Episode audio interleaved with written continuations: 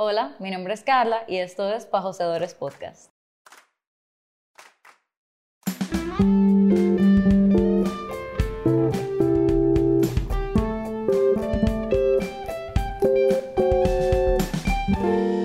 Hola, bienvenidos nuevamente a Pajoseadores Podcast, tu esquinito del internet para tu asesoría gratuita de negocios.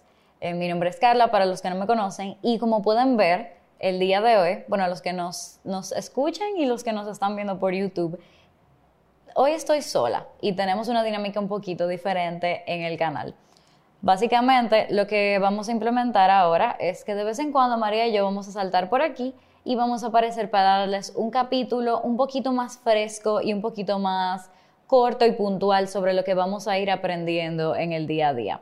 Se van a basar más en nuestras experiencias personales, en temas que nos llaman mucho la atención individualmente, pero tal vez no tenemos suficiente material o no vale la pena hacer un episodio completamente súper grande de 25 minutos de esto.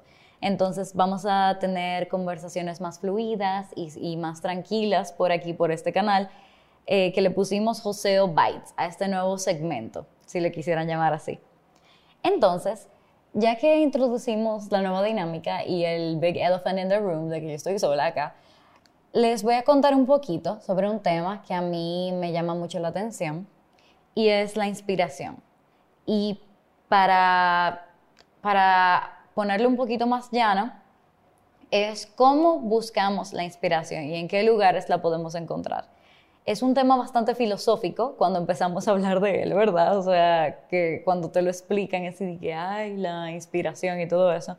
Pero en realidad eh, puede funcionar y lo que son la creatividad y la inspiración pueden funcionar como herramienta para tú traer retorno en tu empresa y para tú crear nuevas, nuevos horizontes, para crear nuevas cosas. O sea, de todos los lados se trabaja con la inspiración y se trabaja con la creatividad.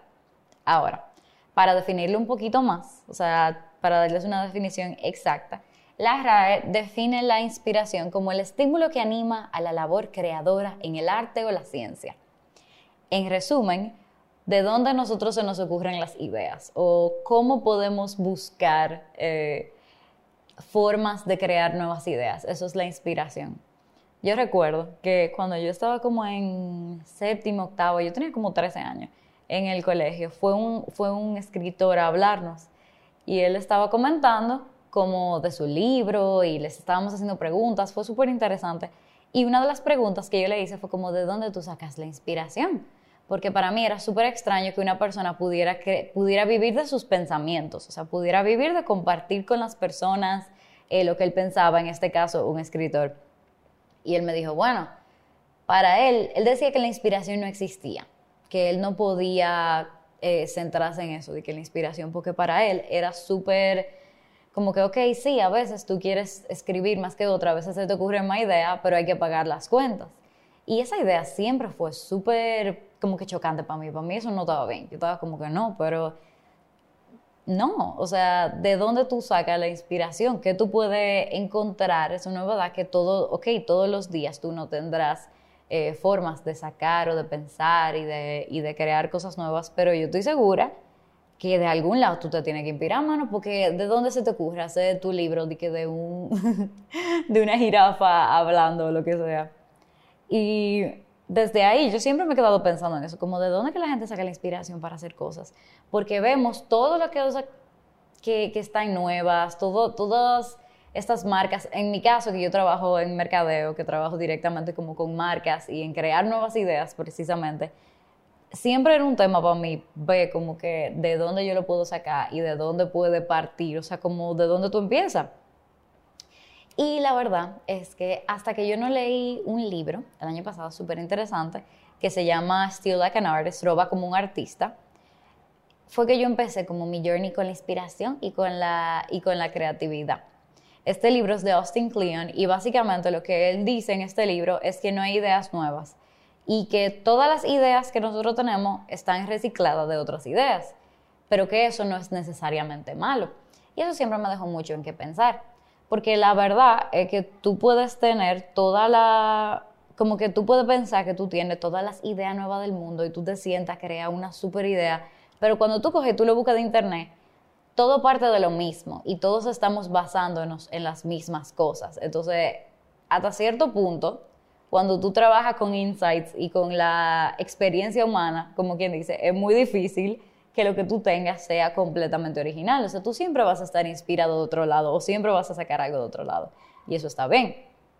Entonces, él en su libro daba una explicación de lo que era un buen robo y de lo que era un mal robo. Básicamente, de dónde partíamos para hacer buenas, o sea, como un buen robo, de dónde tú puedes sacar una buena idea, o sea, cómo tú te inspiras de verdad, versus un mal robo. Entonces, lo primero que él mencionaba es que un buen robo honora a otro trabajo, o tú puedes como que pensar en una idea que te lleva a otra. El mal robo degrada, o sea, eso es literal cuando cogemos una idea pim pum y la copiamos y la pegamos. El buen robo estudia, o sea, de verdad nos metemos en un tema y aprendemos a fondo qué es lo que vamos a hacer y cómo es que lo vamos a analizar. El mal robo simplemente como que le pasa por arriba y ve, ah, es una buena idea, vamos a darle para allá. Y le da para allá, copiándola, como quien dice. Entonces, aquí es donde viene la diferencia. El buen robo, como él le llama, se roba de muchos. O sea, tenemos que buscar inspiración y tenemos que guiarnos de muchos lugares, no simplemente de uno. El mal robo le roba a uno. O sea, como que yo coja el libro del Señor y yo diga, no, esto es mío y entonces yo lo voy a coger, yo voy a pegarle ahí en una pared y todo, todo eso que yo hice fue mío. Pero no, el buen robo, como le llamamos, es de muchos lugares que buscamos como que qué yo puedo sacar de diferentes lugares para lo que sea que tú trabajes, tú puedes usar la inspiración.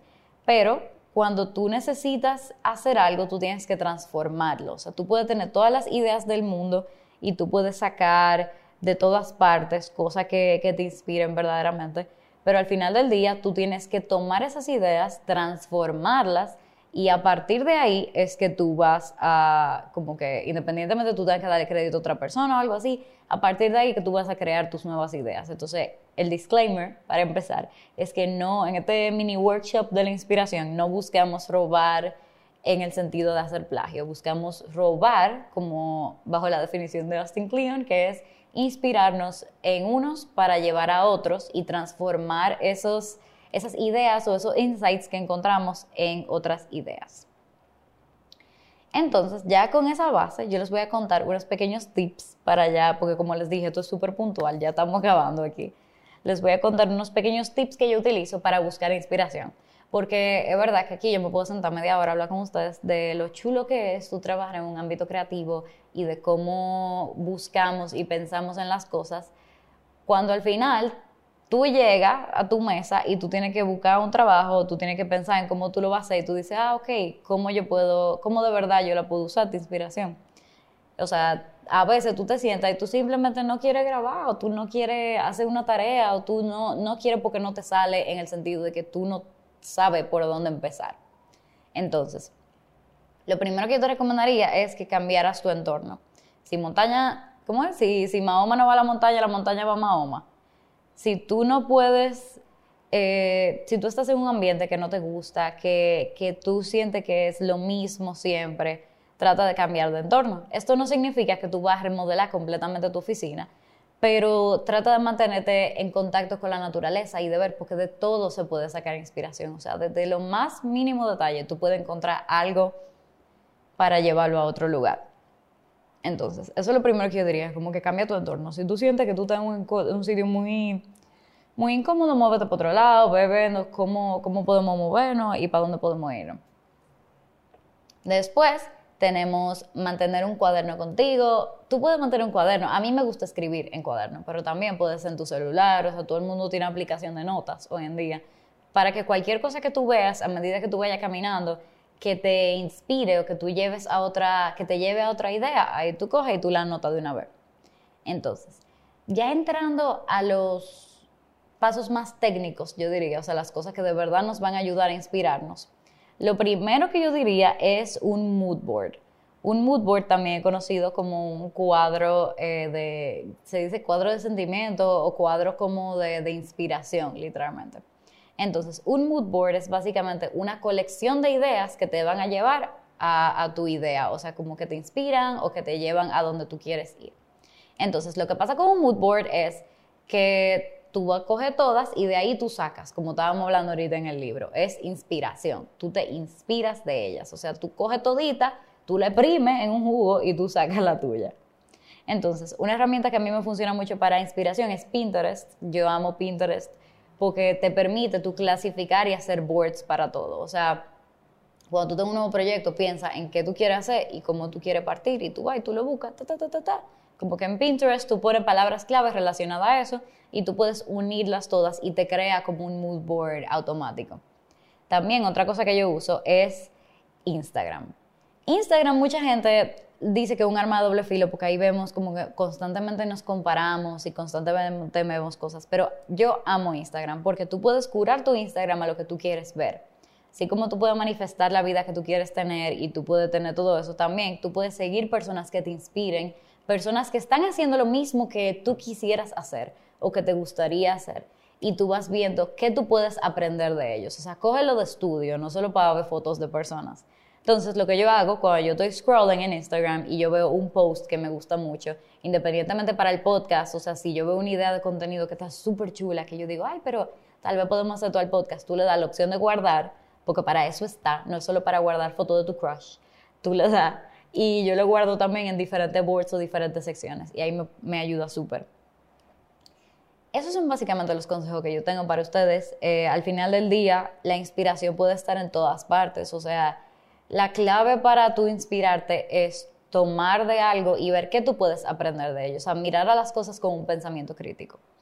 Espero que les haya gustado este episodio. Eh, yo estaba un poquito nerviosa sentándome aquí porque no, nunca había estado sin, sin mi compañera al lado, sin un invitado. Entonces, por favor, cuéntenos qué les pareció, pero sean, sean nice. Y nada, ustedes saben que la conversación no se acaba cuando se termina el episodio, entonces yo los espero en nuestras redes sociales que van a estar abajo en la descripción de ambos episodios, arroba pajoseadores en todas las plataformas. Y nada, señores, cuéntenme qué te inspira y de dónde tú sacas inspiración. Bye bye.